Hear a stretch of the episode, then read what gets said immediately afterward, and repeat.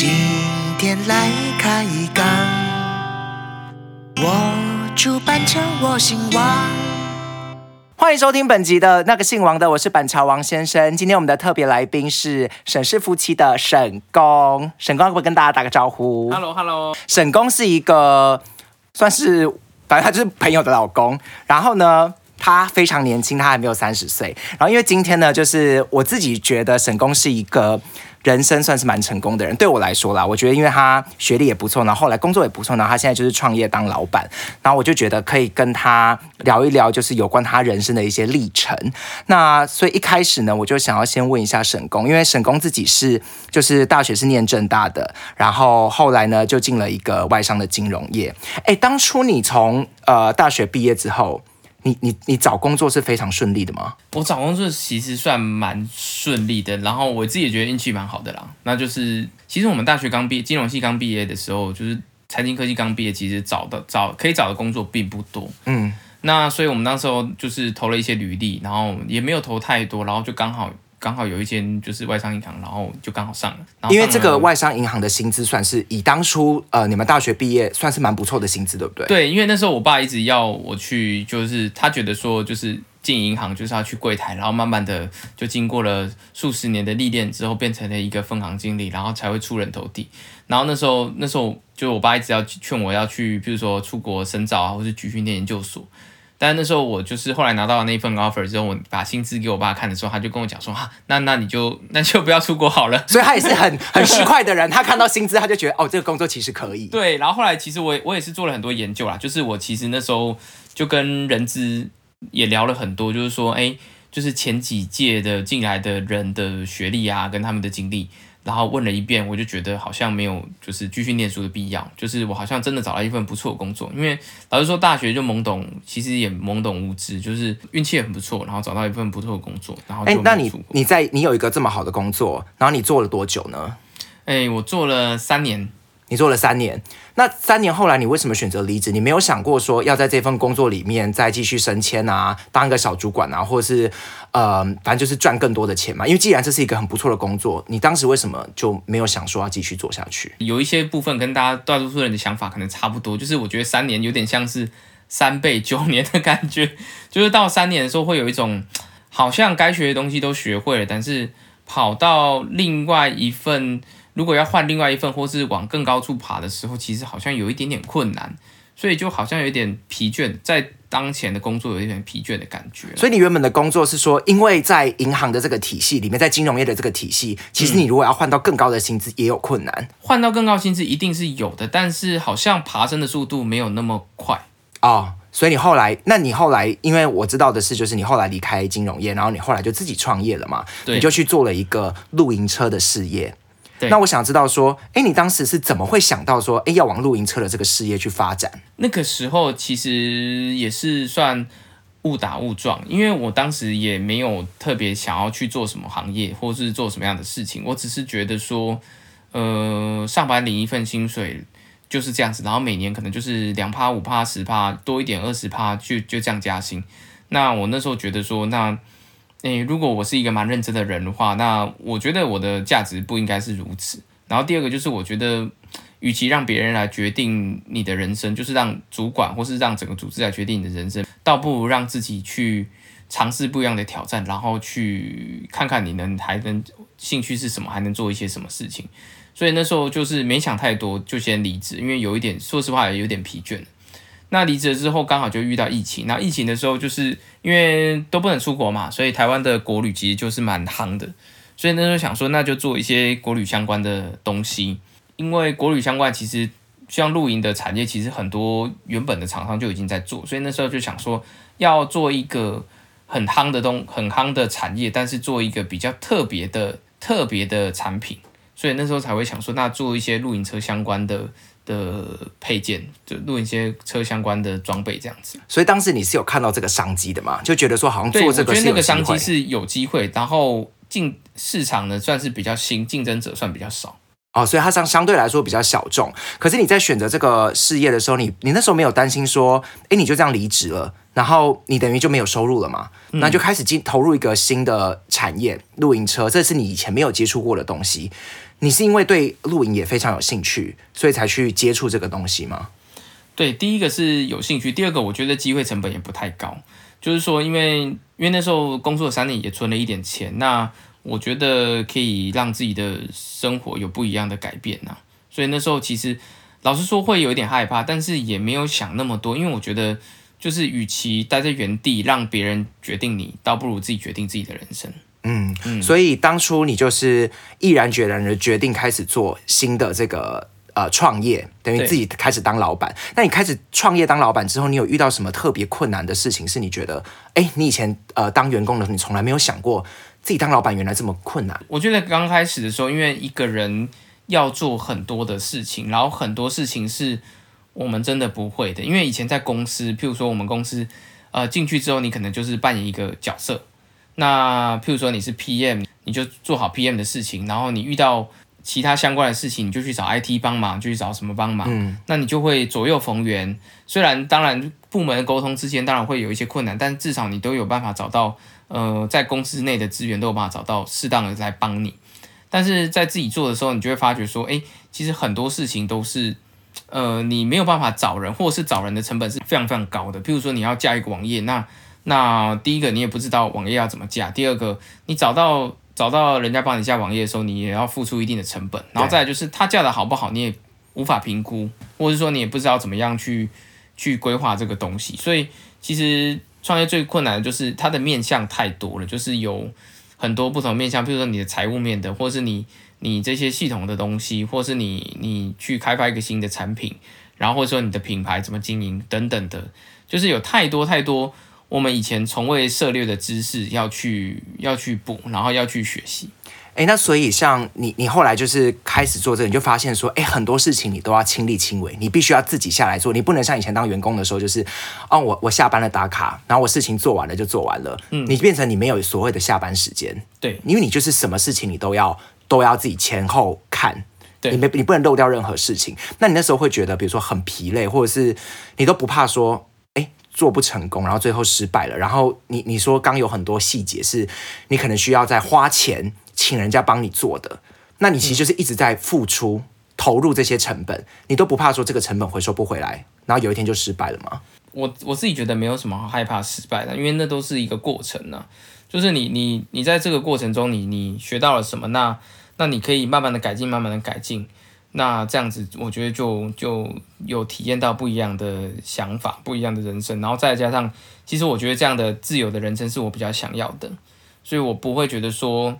嗯，我不会一直，应该说，我不会一直去想说我到底投入了多少，然后回收了多少这件事情。所以主要是你希望可以自己掌握自己的生活的模式，对对对，不要完全是听，比如说有一个老板在上面告诉你干嘛干嘛，你想要说我今天有什么规划，你想要做什么你就去做。对，因为我相信大家都有一种感觉，就是好像觉得老板的很笨这样子。那那因为我我如果觉得我我觉得那我也想成为这样笨笨的老板，有一群优秀的员工。哎，这个想法很不错，因为我觉得非常多人想创业，一定是这个，一定也是这样子的想法。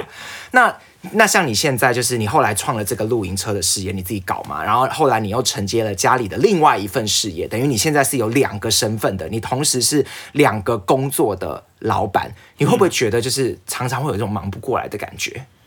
诶，有时候会，因为因为其实作为一个就是类似负责人的角色，其实最大就是大家都会找你，到最后都会来找你。那找你的时候，就会变成说有有时候会非常非常没有人来找你的时候，就非常非常闲。但是大家来一起来找你的时候，就有点分身乏术啊，就是你有很多角色要扮演，然后有很多事情需要你去去做决定，那你也要去花时间思考来做这个决定。那像呃，你现在在做这些事业啊，因为你你现在结婚了嘛，就跟我们的沈怡泰就在一起，就结婚了。那你会希望说，因为其实大家都说，就是夫妻同行其利断金，你会希望说这个事业他也一起就是完全的投入进来吗？他现在在你们的这个事业里面，他扮演了一个什么样的角色？他主要是辅佐你，还是他呃对于事业上他是有呃下很多那个精力在做的？嗯，这件事讲到这件事情，就是其实我当然也希望说，诶、如果他能跟我一起做，那他也可以，就是诶、老实说，这样的自由的生活是我真的也比较向往的啦。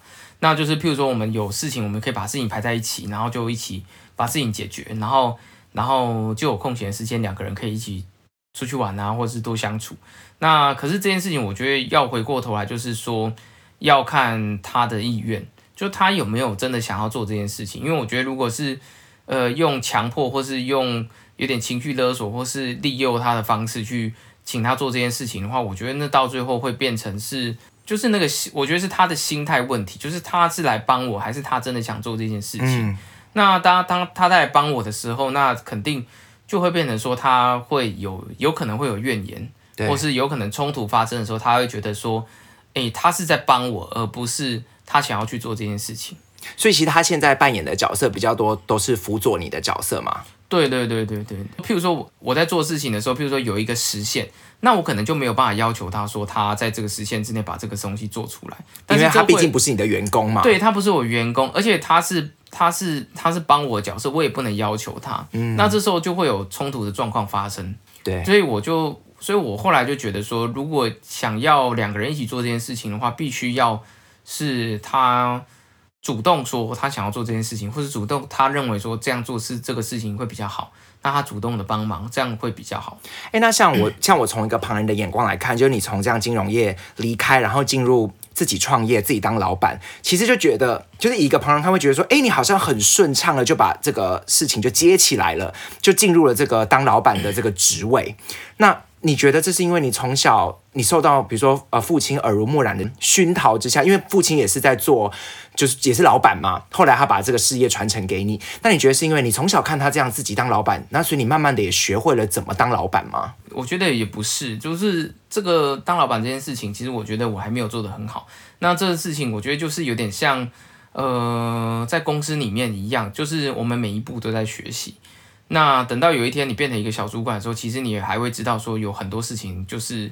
还没有学会，还没有还没有，譬如说要当一个。从一个做事的人到一个管理管理做事的人的这个角色，是一个我觉得是一个蛮大的坎，所以我觉得这个这件事情我也没有做得很好，当然我也一直在学习去如何去做这个。所以其实你同意很多人会讲说，换了一个位置就会换了一个脑袋。哎，我非常同意这件事情，因为换了一个角色一定会换一个脑袋。也必须要换一个脑袋，也必须要换一个脑袋，因为这样子才有办法去完成一件事情。因为你观察到的面相会不太一样，所以是视野的问题，就是你怎么去看这些事情，就看的角度不一样，你们自然就会做出不一样的决定。对啊，你付出的不一样，跟你看的角度，跟你看到的东西、获得的资讯不一样的时候，你做的决定就会不一样。所以像到现在，你你离开了金融业，你也是，你依然是到现在，你都觉得你当初离开的决定是对的。我认为是对的，而且我我也认为没有什么好后悔，因为人生也没有办法后悔，没办法重来一遍。但是我觉得人生必须要有不一样的刺激。然后我觉得最重要一点就是，呃，自由是无价的，自由无价。对，就是呃，我觉得上班就是被动的等别人改变你，那自己做事情的时候，就是你自己可以有完全的主动权，不论你最后做的东西有没有成果，那都是。一个你有主动，你可以自己选择你要去做什么。哎，那像我有一个问题，就是你之前做那个露营车的事业嘛？那这个因为当时其实，在台湾还没有到非常火热，大家会去露营没有错。那都都是什么人在买这些露营车啊？我的我的客群大概就两种啊，一种就是带小朋友的，就他的小朋友可能还是幼稚园或国小，就是还还会出门的年纪。嗯，对。然后另外一个客群就是大概五六十岁，然后刚。就是那种类似半退休的人士，那他们有时间也有一点钱，然后最重要是他们还有可以到处玩的体力，可以去玩的，就大概是这两个客群会比较多。所以其实你的销售客人也算是比较高端一点嘛，因为这个东西也不算是特别便宜的便宜的产品嘛。对对对，他们会去会门槛会稍微高一点点。那你会像你自己，你你做这个老板，其实你也要身兼像业务的这个工作，你必须要去推销这些产品给客人吗？对，我会必须要推销，所以你就可能你自己要开着这些产品，然后去让去让客人看说，哎，实际大概是长什么样子。那你去推销这些客人，你你有没有遇过 OK？就是遇过真的这很难搞的客人，就是对你的产品，你就觉得说，你如果真的不想买，你就不要不要买啊。做业务做久的时候，大概可以从前几句话就可以判断说，这个客人到底是。真的客人还是潜在客人，还是他是一个厂商，还是他是同业，或者是说他只是来问问的，就是做久了之后，大概可以判断得出来，那你可能就会有不一样的应对方式。啊、所以其实，在一开始聊的时候，就会有一些筛选了。对对对，因为刚开始刚开始做的时候，当然我不是那么清楚，就是我也是菜鸟一个。那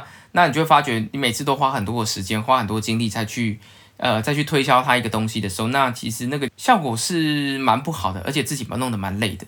所以弄到最后的时候，就会发觉多试几个，就会知道说大概知道说这个客人他的属性是怎么样，那他、他会不会有他想要隐藏他的角色？啊、那也是我们就会经验啦。对，也是经验就会判断说这个客人我需要花多少的力气再再去介绍这个东西。哦，所以有些客人其实你在初步聊过之后，你就觉得说他可能只是来探探你的口风的。对，有一些就是就是其他同业的厂商来来探资料的，或者是有一些他是他就只是无聊路过来问问的也有。对，这种、这种客人就是，哎，我们还是热情的介绍，但是我们就知道说他，哎，不用花太多心思在他身上。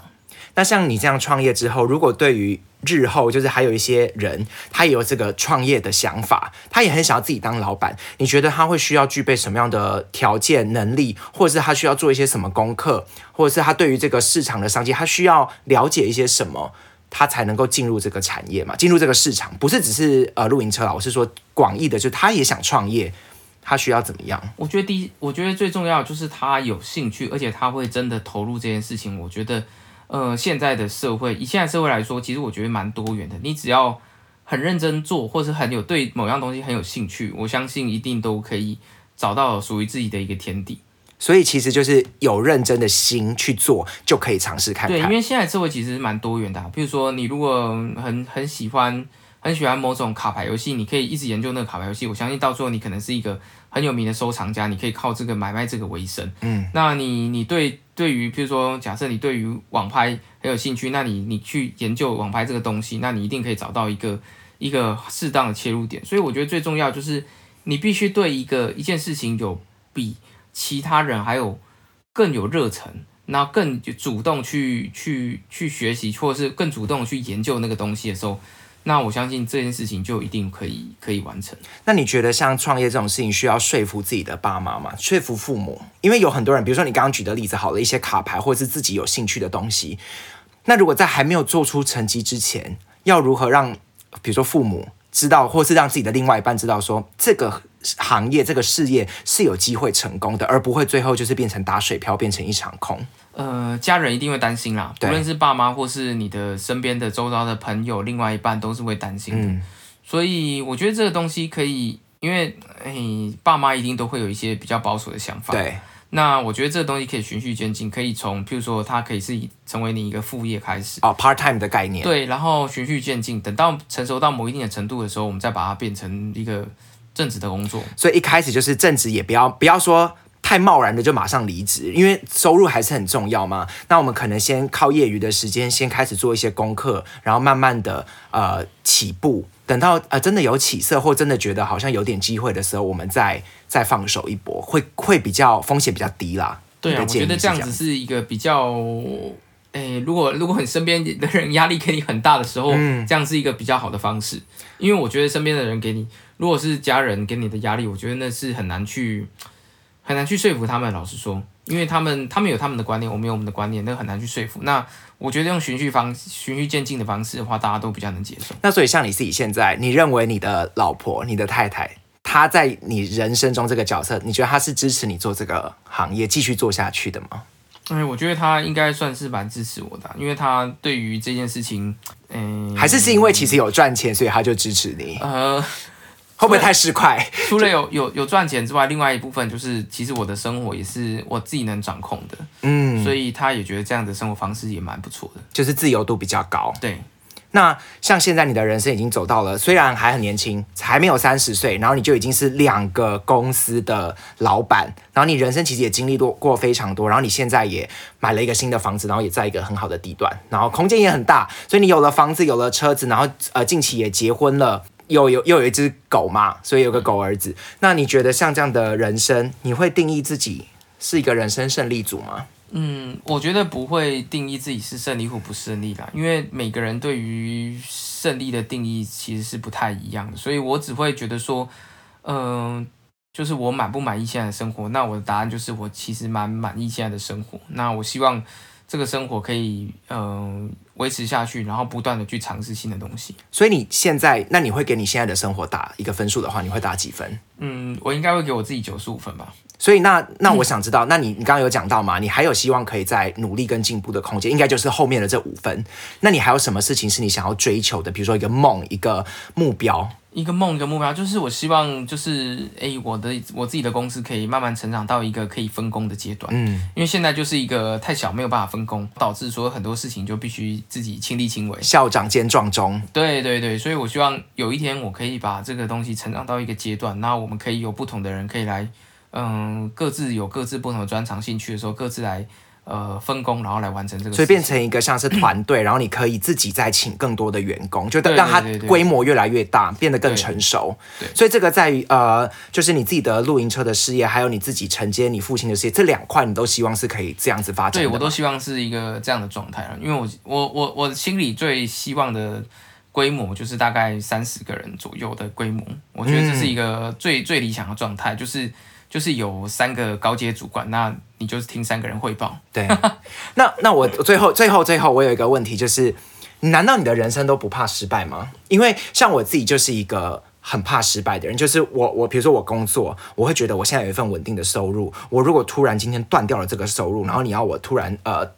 投到投入到另外一个行业，我会很怕。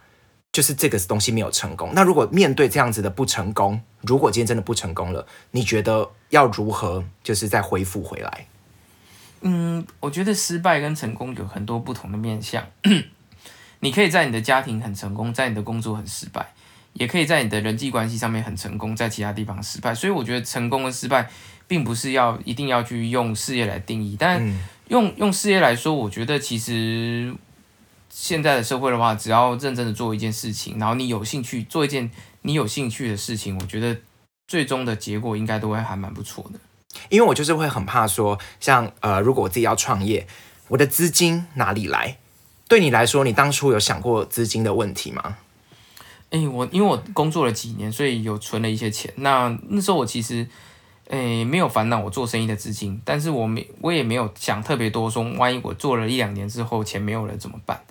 那时候我其实没有想这么多，老实讲，上班的话就是等别人被动来帮你做决定。嗯，那我并不认为那些人比我厉害，所以我我觉得我是一个呃很认真，然后也还不错的人，所以我会认为我需要我可以自己做我自己的决定，所以我才会觉得说，嗯，我去自己去做一些决定是比较好的，比起别人来帮我做决定。因为像我也是很不喜欢别人帮我做决定，我觉得我就是我自己人生的主人，很多事情我也是不喜欢别人来替我做决定，所以这也是你后来决定创业的一个很大的理由嘛。因为自由度提高，很多事情你可以自己决定，也不用再不用再就是比如说巴结上司啊什么的。对啊，我觉得这是一个蛮蛮重大的点。我觉得